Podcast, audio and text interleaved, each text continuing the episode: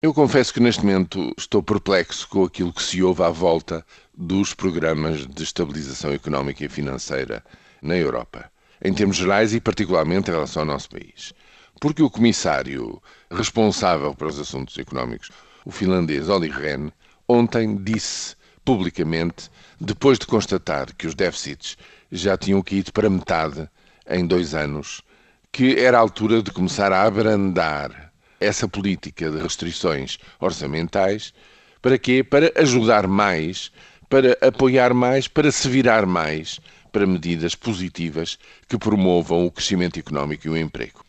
Quer dizer, a economia está a dar a volta, os resultados do terceiro trimestre são decepcionantes na zona euro, mas enfim, ainda são positivos, marginalmente positivos. Isso quer dizer que agora a economia precisa de mais ajudas, portanto, precisa de menos contravento das políticas orçamentais.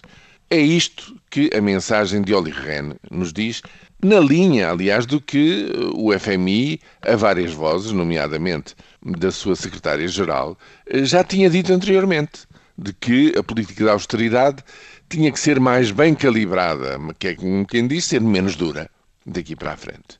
Mas depois, na prática, confrontados com o primeiro exemplo que procura, por isso, esta mesma linha em prática, que é a proposta orçamental grega, que não vai tão longe como a Troika gostaria, agora, pelos vistos, a Troika, regressando a Atenas, faz aquelas convenientes afirmações de fonte anónima para os mídia, dizendo que as três organizações começam a perder a paciência em relação aos gregos. E em relação a Portugal,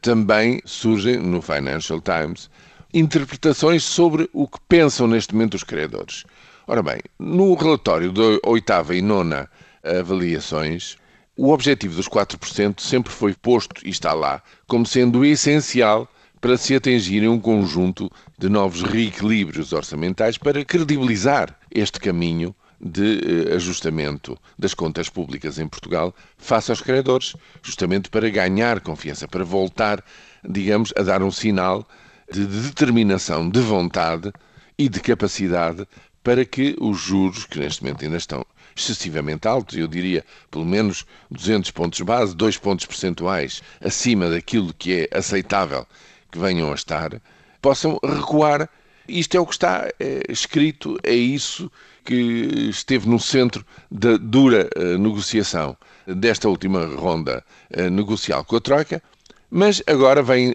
as tais fontes, altas fontes na Troika,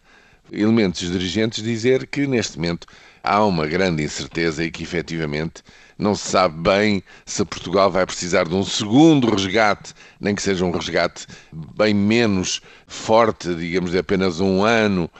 ou se apenas um programa cautelar chegará para a saída do programa português. Ou seja, há aqui um verdadeiro desnorte em termos dos sinais que se dão.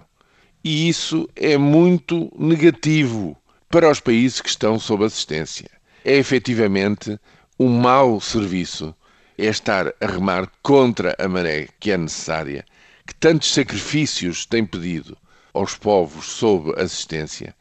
e que ainda estão longe de chegar a um resultado final eh, razoável que vá de novo criando as condições para a pouco e pouco ir voltando a melhorar a vida das pessoas. Com este tipo de desnorte em termos de posições públicas, as coisas tornam-se cada vez mais difíceis.